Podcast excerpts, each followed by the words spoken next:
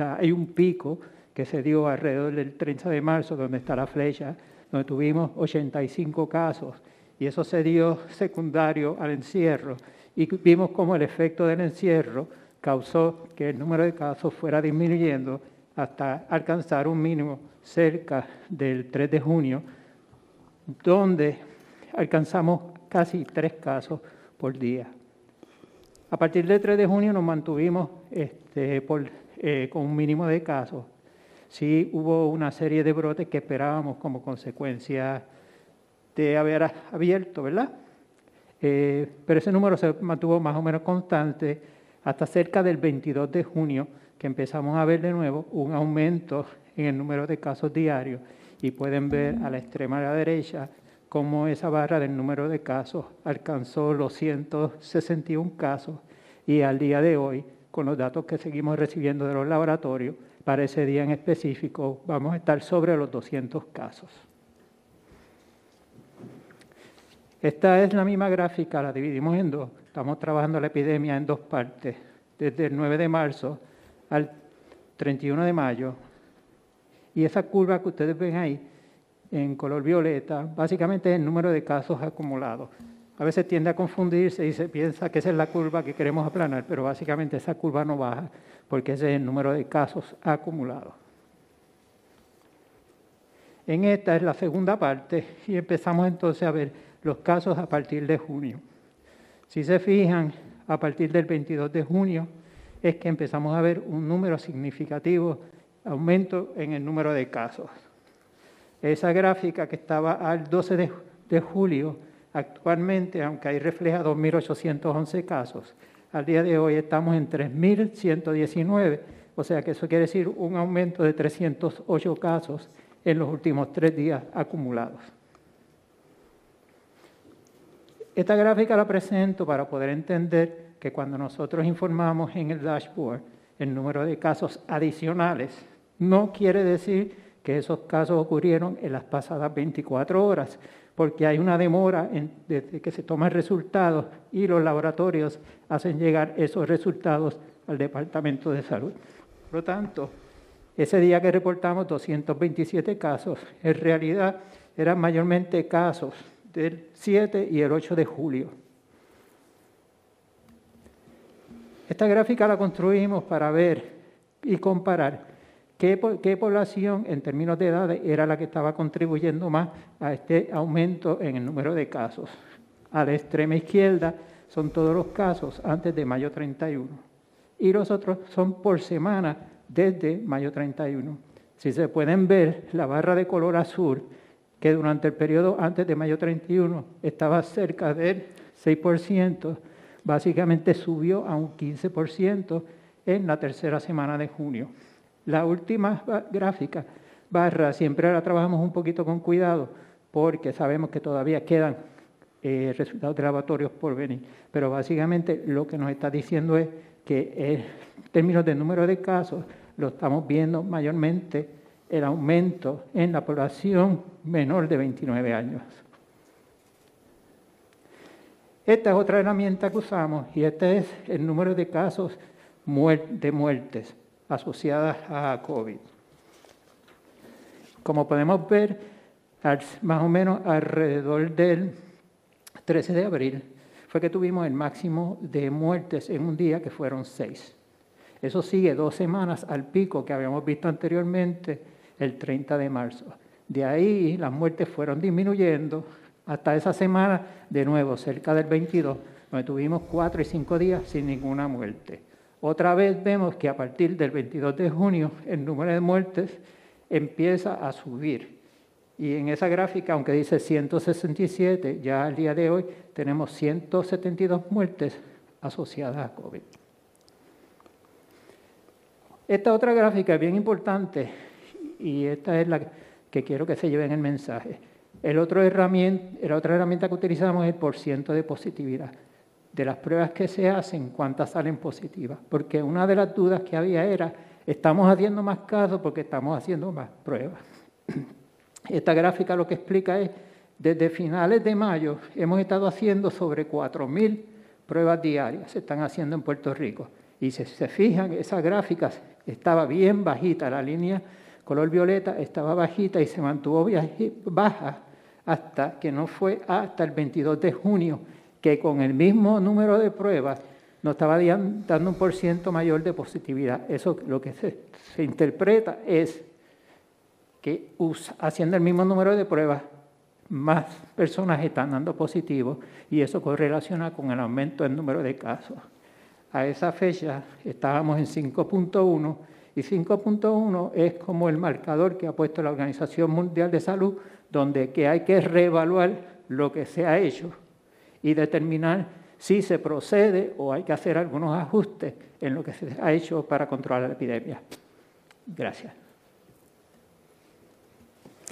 Bien, pues a este esfuerzo que ustedes han tenido la oportunidad de escuchar del doctor Valencia, agradecemos infinitamente la presentación del doctor. A este esfuerzo se une el Fideicomiso de Salud Pública, que integra varias organizaciones y nos presentará una perspectiva de cómo es el análisis de esta epidemia. Le presentamos y le dejamos con ustedes a los doctores Rodríguez Orengo. Adelante, doctor. Muy buenas tardes a todos y agradecemos la invitación para presentar el análisis de datos de COVID-19 del grupo del equipo de modelación matemática epidemiológica del Puerto Rico Public Health Trust, que es un programa del Fideicomiso de Ciencia, Tecnología e Investigación de Puerto Rico. Quiero recalcar que esto es un equipo multidisciplinario, una colaboración extensa de la empresa privada, también de la academia y de un equipo de eh, organizaciones sin fines de lucro. En este equipo tengo al lado mío al doctor Juan Carlos Orengo de Merck, eh, de la compañía Merck, de la empresa privada, también al doctor José Bartolomé, que es de Outcome Project, y del Ponce Health Science University tenemos a Vivian Green, tenemos también a Melissa Marzán y a Diego Zavala, mientras que de la Universidad de Puerto Rico tenemos al eh, estudiante Héctor Girao y a este servidor, y también tenemos a Marcos López del Puerto Rico Public Health Trust y una epidemióloga que está trabajando con el rastreo de contacto en Orocovis, que es eh, Eva Guardián. Para recalcar lo que acaba de decir el doctor Valencia, tenemos aquí una tabla o una gráfica similar a la que él presentó, pero ahora lo que tenemos es el promedio de siete días. Eh, en la parte del eje de Y de la izquierda, lo que estamos viendo es el promedio del total de número de muestras que se están haciendo. Desde el 26 de marzo, nosotros creamos un consorcio con los laboratorios clínicos de referencia privado en donde estábamos recogiendo la cantidad de muestras que se estaban haciendo en Puerto Rico y el número de positivos que ellos estaban haciendo. En ese momento,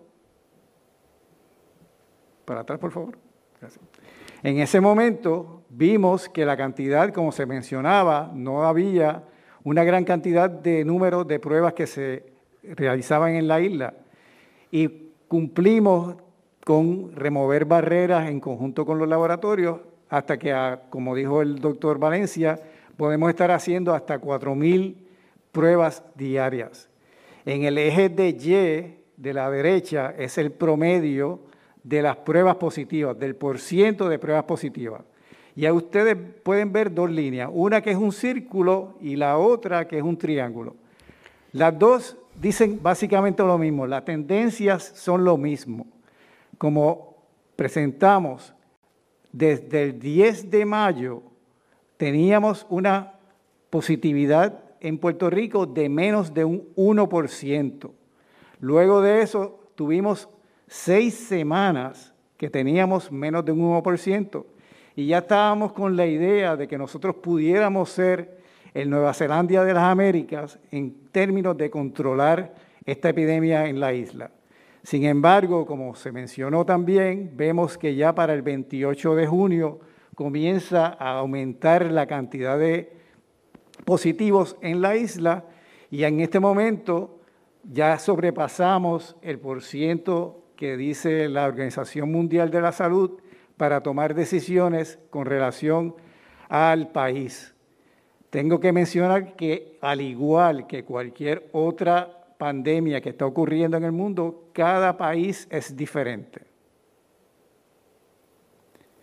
Aquí también podemos ver, esta es una gráfica que nos hizo el doctor Rafael Irizarri, que también es parte de nuestro grupo de la Universidad de Harvard, donde pueden ver la variabilidad que había de, muestras al principio y vemos que al final, al igual que presentamos en la otra gráfica, se ve que estamos aumentando la cantidad de positividad en este mes de julio, que nuevamente es más de un 5% y tenemos que tomar medidas al respecto. No todas las pandemias son iguales, por lo tanto tenemos que focalizar en cada uno de los pueblos para entender qué es lo que está ocurriendo en ellos. Por eso son importantes los epidemiólogos municipales y dado al rastreo de municipios que se está dando en este momento, con el Departamento de Salud que está dirigiendo Fabiola Cruz, en donde podemos entonces ahora seguir claramente cada uno de estos casos. Lo que quiero presentarles aquí es que pueden ver en sus pantallas que cada uno de los municipios es diferente y que tenemos que tener eso en cuenta cuando tengamos que tomar decisiones. Ahora les dejo al doctor Juan Carlos Orengo que va a seguir con la presentación. Buenas tardes. Eh, la siguiente, por favor. Aquí podemos ver una figura en la cual representa los casos activos a 14 días. Esto que son los casos que hubo ayer más los 13 días precedentes, sean los 14 eh, días que suman los casos activos. Vemos al principio de la, epidemia cómo se incrementan, incluso con el, cierre. ¿Por qué? Porque los primeros casos se debían a los casos previos al cierre y después, cuando se, eh, hace efecto, es efectiva ese cierre que se inició en el principio a mediados de marzo, vuelven a disminuir esos casos activos. En mayo tiene su, número más bajo, como pueden ver en la figura, y luego se empieza a incrementar después también de, ciertas aperturas que hubieron, ¿no? hasta llegar ahora que estamos entre los 800.000 casos activos eh, detectados en, la, comunidad. ¿no? Por lo tanto, se ve esa subida que hay posteriormente es normal, como comentaba anteriormente, que cuando se hacen ciertas aperturas puede fallar alguno de los factores y entonces ahí se ve ese incremento. Es importante anotar en esta figura, igual que los comentarios que hice anteriormente, que lo que estamos viendo hoy es el producto de 12, 14 días anteriores. Y lo vamos a ver dentro de 14 días o 16 días es lo que está pasando hoy. Por lo tanto, eso tenemos que tenerlo en, mente bien claro y cada municipio, dijo el doctor eh, Rodríguez Orengo, es una epidemia diferente. En Puerto Rico tenemos 79 epidemias ahora, 78 municipios, más la epidemia global nuestra que tenemos. ¿no? La siguiente, por favor. Aquí vemos la incidencia acumulada, que es los casos a 14 días, los casos activos de 14 días, los sacamos en relación a 100.000 habitantes por Puerto Rico. Hay una línea roja, si la pueden ver, y esa línea roja marca el valor de 30 por 100.000 que es un valor que se ha marcado internacionalmente como de riesgo. Y vemos que las últimas semanas se ha superado esa línea, ¿no? Estamos ya en un 32 eh, por 100.000 aproximadamente, ¿no? Y vemos que durante todo el transcurso de la epidemia nunca habíamos llegado a ese valor de más del 30 por 100.000. Sí. Aquí vemos algo que se llama el número reproductivo efectivo. ¿Qué significa? Es después de que usted toma unas medidas de control, el número reproductivo básico se convierte en efectivo, que es el número de personas, el número medio de personas que una persona infectada puede infectar. ¿eh? Pues una persona puede infectar a tres, dos, uno, etcétera. Al principio de epidemia son normales, son crecimientos exponenciales y entonces pues vemos que es un número bien elevado, casi 18, va bajando gracias al cierre que hubo y siempre se ha mantenido en un, valor de un 1, ¿no? Hay aproximadamente un poquito por debajo de 1 en el mes de mayo, 0.8, 0.9, es una media de 7 días para evitar la, variabilidad. Y tenemos que tener presente algo, esto es una enfermedad emergente, un de salud internacional. Por lo tanto, al ser emergente, todo el mundo somos susceptibles. ¿eh? En el valor de 1, que es la línea roja que ven, hablaríamos de enfermedad endémica, ¿no? como ser el dengue en Puerto Rico, en ciertas formas, en ciertas temporadas sube y baja. ¿no? Pero en este caso, al ser todo el mundo está susceptible, en el momento que hay algunas medidas que se relajan, ese uno se puede convertir, o personas que no cumplen con medidas de mascarilla, distanciamiento físico, falla y entonces el uno sube. Y ahora vemos en la siguiente diapositiva, vamos a ver las últimas semanas lo vemos en esta, ¿no? desde final de junio al último día de julio. Vemos cómo los valores están por encima de la línea roja y van incrementándose. Al final van a haber dos puntitos como que bajan los dos últimos días, pero es como comentó anteriormente el doctor Valencia, pues hay un desfase en los datos cuando llegan, ¿no? que, es normal. ¿no? Pero vemos ese distanciamiento de la roja, lo que significa es que la epidemia se está incrementando. ¿no? La siguiente. Esta es otra forma de verla. ¿no? Estos son los casos diarios que están apareciendo. Es una relación entre los siete días últimos y los casos activos de 14 días. Es una relación. Vemos una línea roja y una verde. Cuando los valores, cada puntito es un día, cuando la línea azul está por encima de la línea roja, significa que la epidemia está en progreso y hay que tener mucho cuidado. Cuando está en la línea roja la línea verde, significa que se puede controlar y o puede cambiar hacia arriba o hacia abajo, depende de lo que pase, y cuando está por debajo de la línea verde, significa que está controlado o, casi a controlar. Vemos picos por debajo de la línea verde que podemos relacionarlos con ciertas fechas eh, que, pasaron durante estas últimas semanas, Día de las Madres, Semana Santa, etcétera, etcétera. Y vemos ese, ese subida, esa bajada. ¿no? Pero si nos fijamos en la tendencia, vemos que está por encima de la línea roja, por lo tanto hay que tener eh, cuidado y, y, tomar las medidas. ¿no? Lo importante de estos análisis son que las tendencias o convergen o divergen. Y estamos viendo que los datos que tenemos pues todos están convergiendo en lo mismo, ¿no? ese incremento de la epidemia. Siguiente, por favor. Aquí es una relación en el eje de las X abajo, van a ver el número de casos acumulados y en el eje de las Y hacia arriba el número de nuevos casos.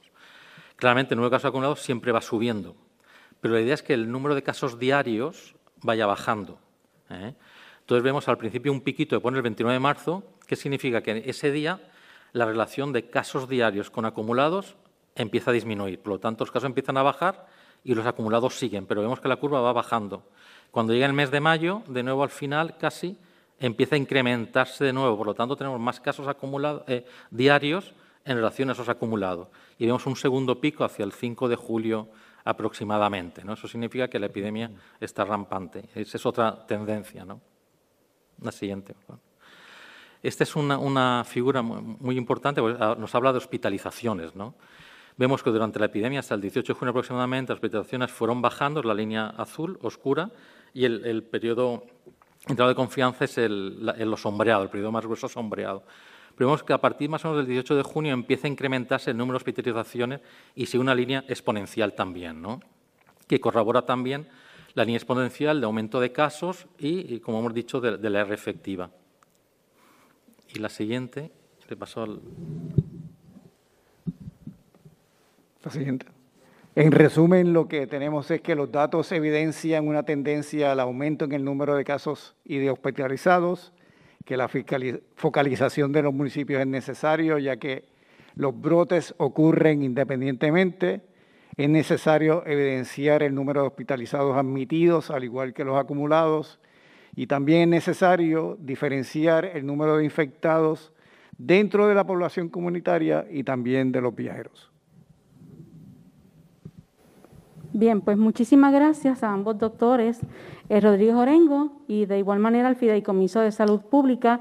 Finalmente, con relación a las proyecciones, vamos a tener la oportunidad de escuchar al doctor eh, Humberto Guiot, quien nos dará su presentación para cuáles son esas, esas proyecciones que tenemos en los próximos días. Adelante, doctor. Muy buenas tardes a todos. El análisis que voy a presentar fue preparado por facultad del Departamento de Bioestadística y Epidemiología de la Escuela Graduada de Salud Pública del Recinto de Ciencias Médicas de la Universidad de Puerto Rico incluyendo al doctor Eric Suárez y también los doctores Cintia Pérez y Juan Carlos Reyes, que son miembros del Comité Médico Asesor. Yo soy infectólogo, el doctor Juan Carlos Reyes es insustituible. Yo voy a tratar de transmitirles toda, todo este análisis que cuando el Comité Médico Asesor recibió este análisis se dio cuenta que teníamos que activarnos y tomar acción inmediata. La primera gráfica que voy a presentar es el porciento de pruebas positivas. Ya mis compañeros hablaron sobre este tema. Al principio teníamos un porciento de positividad, que es el número de pruebas positivas entre el número de pruebas totales, mayor, porque sabíamos que había menos disponibilidad de pruebas y solamente estábamos realizando pruebas a pacientes que estaban bien severamente enfermos y que tenían síntomas. A medida que se establece el lockdown y baja la epidemia y a la vez que se aumenta el número de pruebas que se realizan y empezamos a realizar pruebas a personas asintomáticas, personas con síntomas leves y personas que han sido contacto, entonces tenemos un número de positividad mayor, también, menor. Vemos también el efecto del lockdown produce que esa positividad vaya disminuyendo hasta eh, que está bastante bajo. en, la, en la línea de X vemos el número de días según transcurren los días, la línea va disminuyendo. Sin embargo, hay un punto a partir del cual vemos un aumento en esa positividad nuevamente. Así que esto concuerda con lo que nos presentaron los compañeros de que no estamos viendo más casos positivos necesariamente porque estamos haciendo más pruebas, sino porque hay un porciento de positividad mayor. Y concuerda también con la data que nos presentaron. Aquí hay una línea roja. Esa línea roja es el umbral de 5%, que desde el 12 de mayo eh, la Organización Mundial de la Salud nos describe que ese 5% nos indica que tenemos que tomar acción en cuanto a la apertura, porque esa positividad ya se considera crítica. En la próxima gráfica es un modelo en el cual se ven los datos por semana. Cuando nosotros vemos los datos por día, vemos que hay una fluctuación muy grande. Así que para eliminar esa eh, fluctuación, para eliminar ese ruido, se hace este modelo que nos presentan los datos semanales. Y vemos lo mismo que a, la vez que transcurren las semanas en la epidemia, que es la, el eje de X, va disminuyendo. Después del lockdown disminuyen los casos. Sin embargo, a partir de la tercera semana de junio, aproximadamente empezamos a ver un aumento notable en el número de los casos confirmados por COVID en Puerto Rico. Estos son los datos, lo que le presenté hasta ahora es los datos hasta el 9 de julio. Cuando hacemos una proyección, que es lo que se ve en rojo, cuando hacemos una proyección de cómo van a ser las próximas semanas basado en las tendencias que tenemos hasta ahora, vemos que este aumento va a continuar. Y para traducir esto a un lenguaje que entendamos, esto, la sombra que vemos roja sería más o menos similar en la época de huracanes lo que sería el cono de trayectoria, así que sabemos que hay unos eh, niveles eh, de menor o mayor eh, positividad, pero viendo estos modelos de proyección, para más adelante en julio podríamos ver hasta 1.300, más de 1.300 casos semanales. La próxima gráfica también es una proyección utilizando otro modelo y aquí vemos el caso, la proyección de casos únicos semanales acumulados de COVID-19 confirmados. Tenemos hasta la fecha del 9 de julio, son los datos reales y más allá de julio 9 son datos proyectados. Y si seguimos esta tendencia de positividad y de probabilidad de transmisión en la comunidad, vemos que para mediados de agosto de seguir esta tendencia, sobrepasaríamos los 5.000 casos confirmados de COVID en Puerto Rico. Así que, en conclusión, observamos una tendencia creciente en el número de pruebas moleculares positivas a partir de la tercera semana del mes de junio. El número de pruebas moleculares positivas semanalmente podría alcanzar un máximo de 1.322 para la tercera semana de julio. A base de esta tendencia observada de casos confirmados mediante prueba molecular, se estima que para el 13 de agosto se reportarán alrededor o más de mil casos acumulados en Puerto Rico de COVID-19. A partir de modelos matemáticos podemos inferir que esta tendencia proyectada es de un aumento semanal sostenido. Y basado en este análisis, El comité médico asesor empezó a alertar de que debíamos tomar acción para detener este crecimiento que estamos evidenciando. Muchas gracias, doctor Guiot. Agradecido de la oportunidad, doctor Guiot, de orientar a nuestro pueblo. Era importante presentarles la realidad y cuál es la trayectoria que nosotros enfrentamos para tomar estas determinaciones en beneficio de la vida y la salud de nuestro pueblo. Eso es lo importante para mí y quería que ustedes tuviesen la información del, del, aspecto médico, de los investigadores y de la academia. Así que las estrategias implementadas por el gobierno han funcionado para proteger vida y mantener nuestro sistema de salud bajo un funcionamiento óptimo. Esto definitivamente ha permitido que el sistema de salud esté preparado para enfrentar las fluctuaciones en los casos positivos de COVID-19 de una manera eficiente. Pero llegamos a un nivel que necesitamos tomar medidas más restrictivas para minimizar el contagio y proteger la salud, el bienestar y la vida de todos los que vivimos en Puerto Rico. Luego de reunirnos con el secretario de Salud, los secretarios de Estado y Desarrollo Económico, así como los integrantes del Task Force Médico, el Económico, además de dialogar con los presidentes de la Federación de Alcaldes y de la Asociación de Alcaldes, que agradecemos su presencia en la tarde de hoy, luego de escuchar a los científicos que han presentado la situación actual del contagio y de la situación a la que nos hemos enfrentado, si no tomamos medidas, este es el momento en que presento al pueblo de Puerto Rico que hemos decidido, primero, se mantiene el toque de queda establecido en nuestra isla de 10 de la noche a 5 de la mañana. Y esta orden entrará en vigor mañana, mañana eh, viernes y estará vigente hasta el 31 de julio del 2020. A partir de las 7 de la noche se prohíbe la venta y extipendio de bebidas alcohólicas en todos los comercios y establecimientos autorizados durante la vigencia de esta orden. No se permitirá la operación de los establecimientos de venta de bebidas alcohólicas, tales como barras y chinchorros. En ninguna circunstancia se permitirá la aglomeración de personas fuera de los establecimientos autorizados, es decir, en aquellos lugares autorizados donde se pueda eh, vender, ya sea la comida o las bebidas alcohólicas, le pedimos a los dueños de estos establecimientos que ejerzan su función de que alrededor de estos negocios no se queden las personas. Y hacemos un llamado también a los ciudadanos, porque de esta manera evitamos la aglomeración de personas que puedan traer como consecuencia el contagio de otros ciudadanos. Los restaurantes y comercios autorizados vuelven a una limitación de 50% de su ocupación a solicitud de Azores.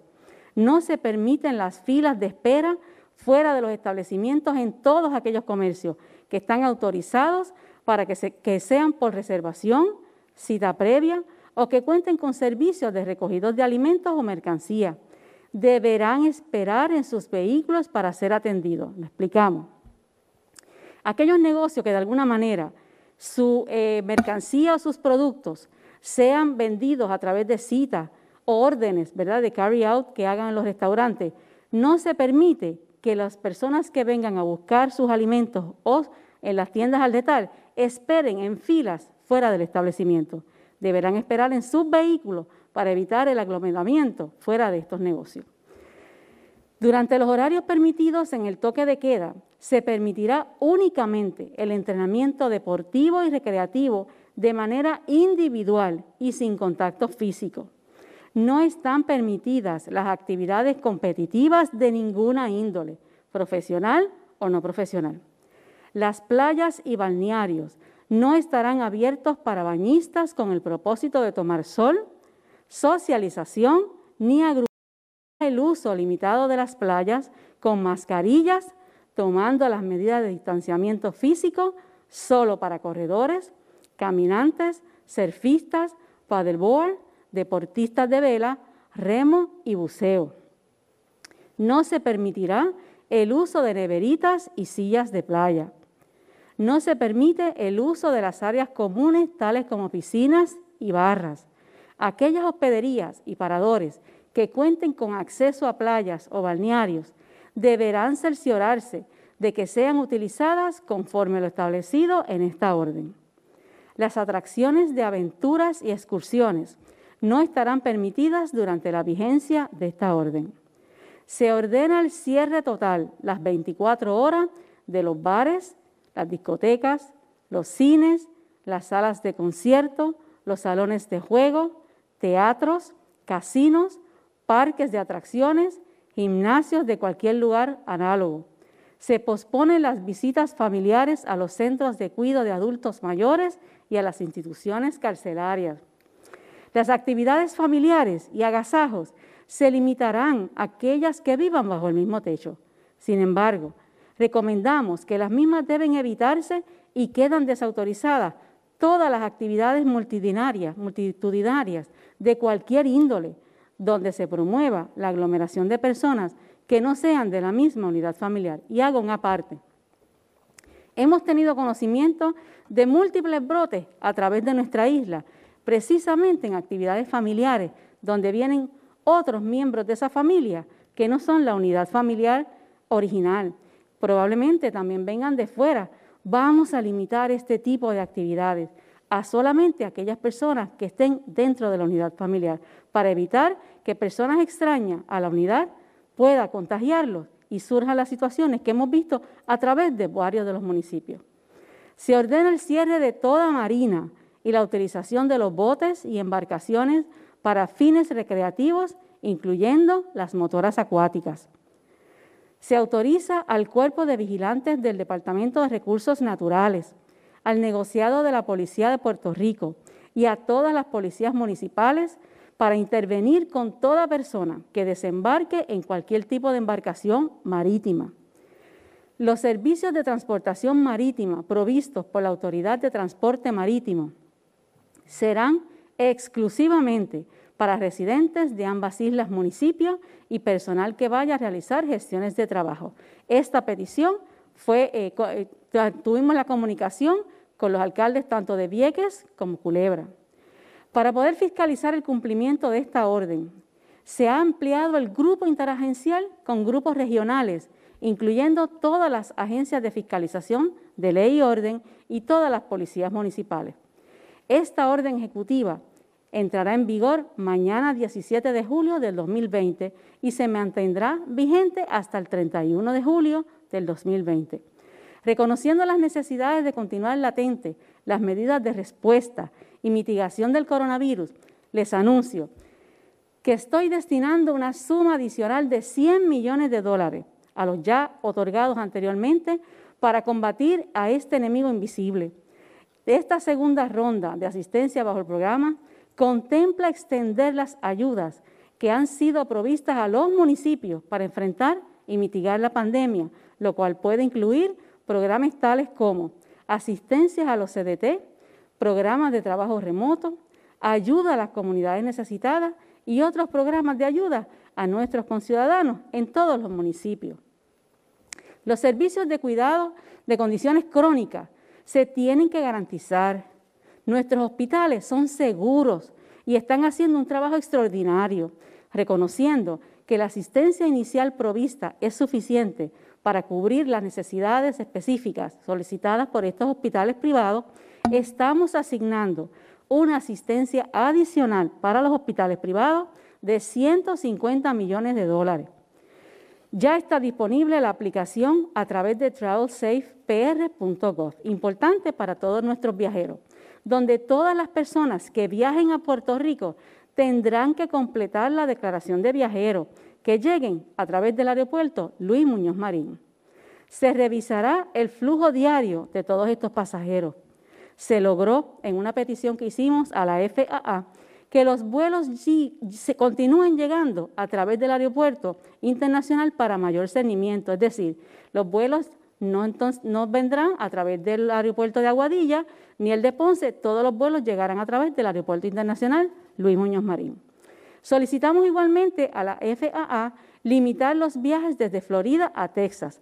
Sabemos que es una determinación del gobierno federal, pero nosotros, en vías de buscar lo mejor para nuestro pueblo y poder limitar la llegada de los viajeros de estos estados, hicimos la petición. Esperamos por la contestación de la agencia federal. Se ordena, de igual manera, a la compañía de turismo y al DMO a priorizar y promover las notificaciones al viajero para recomendar solo viajes esenciales a Puerto Rico. Se pospone para el 15 de agosto el mercadeo de la reapertura al turismo externo. El Departamento de Salud estará contratando personal adicional para el SAR Alert y el rastreo o seguimiento de todos estos viajeros. Se refuerza el registro obligatorio a toda persona, incluyendo a los puertorriqueños que vuelvan a casa.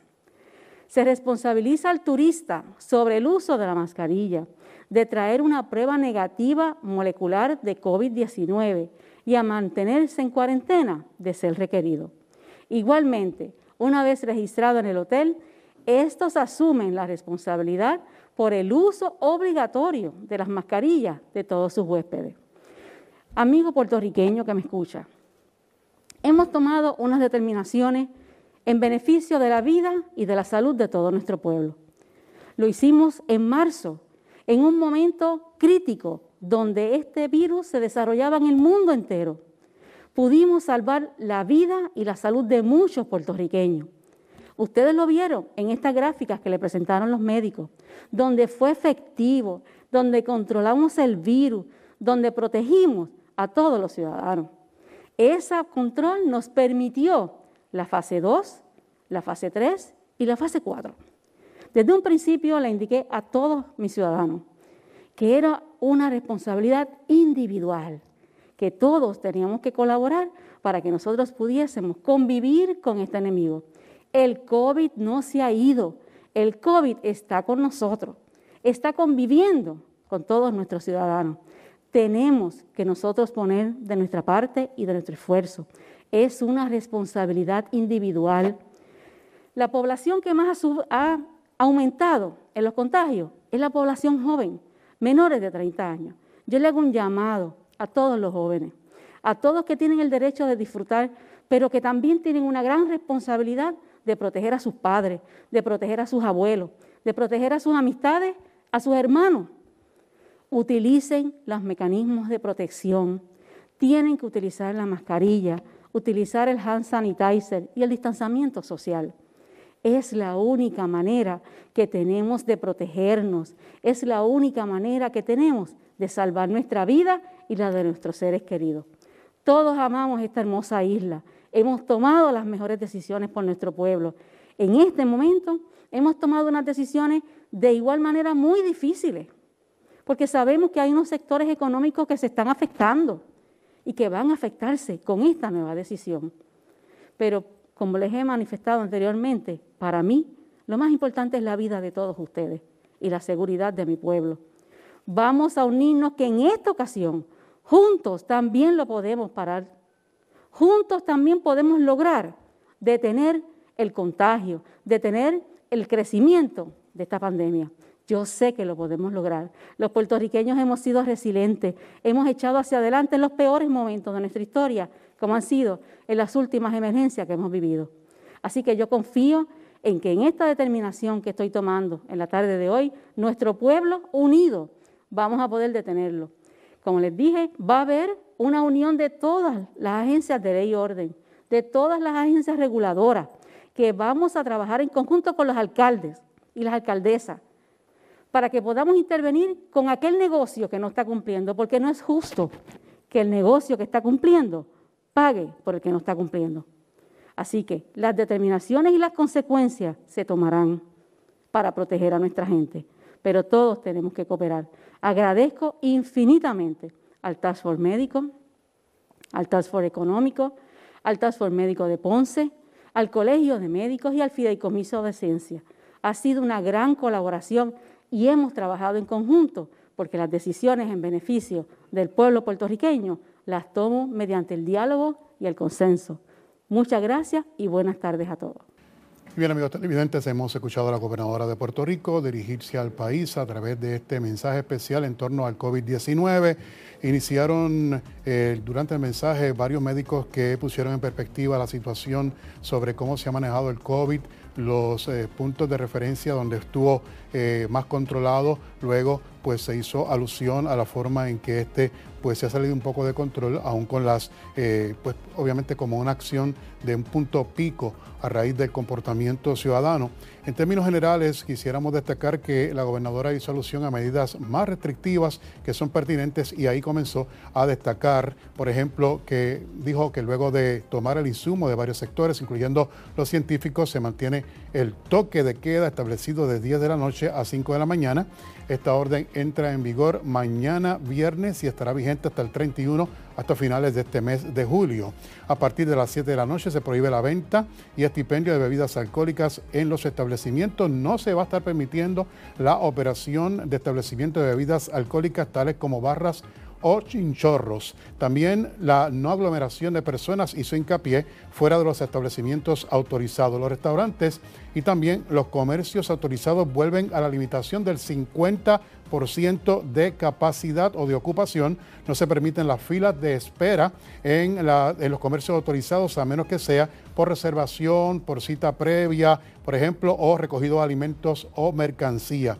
Durante los horarios permitidos en los toques de queda, en el toque de queda, se permitirá el entrenamiento deportivo y recreativo de manera individual y sin contacto físico. No se permitirá actividades competitivas, tampoco las playas y los balnearios estarán abiertos para bañistas con el propósito de tomar sol. Eh, habrá distanciamiento físico y mascarillas en las playas. No eh, se permitirá neveritas, tampoco sillas de playa.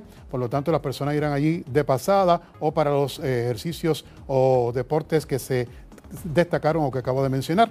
No se permitirá el uso de áreas comunes en áreas como las barras o piscinas, eh, atracciones de aventuras, excursiones tampoco están permitidos. Se pospone eh, las visitas a instituciones carcelarias también a lugares de adultos mayores. Eh, desautorizada todas las actividades multitudinarias donde haya aglomeraciones. Ahí fue muy enfática y lo mencionó en varias ocasiones. Se ordena el cierre de toda marina y la utilización de botes en embarcaciones para eh, fines recreativos, incluyendo las motoras acuáticas. Se autoriza el cuerpo de vigilantes y al Departamento de Recursos Naturales, también al negociado de la Policía de Puerto Rico y a todos los policías municipales para que intervengan.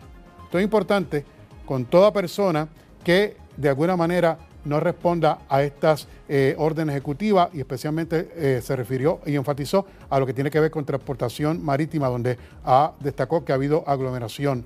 Está destinado o ha destinado una suma de unos 100 millones de dólares para combatir a este enemigo invisible. Esta es una segunda ronda de asistencia eh, que contempla extender ayuda a los municipios, la ayuda directamente a los ayuntamientos. Los hospitales privados también estarán recibiendo un respaldo económico, habló de unos 150 millones de dólares, así que también los viajeros tendrán que completar una forma en los aeropuertos. Los vuelos llegarán solamente a través del Aeropuerto Internacional Luis Muñoz Marín. Eh, los demás aeropuertos pues no se permitirá entrada de vuelos. Se propone mercadeo de turismo. Todo lo que es promoción de turismo de la isla está pospuesto hasta el 15 de agosto y recordó que esto es una responsabilidad individual, que el COVID-19 no se ha ido, que está con nosotros. Eh, el aumento mayor ha sido en jóvenes, por lo que hizo exhortación a que los jóvenes menos de 30 años, que es el número mayor, pues tomen la medida correspondiente de distanciamiento y el uso de mascarillas, así como lavado de manos. Reconoció que hay sectores económicos que se verán afectados, pero no quiere que todos pues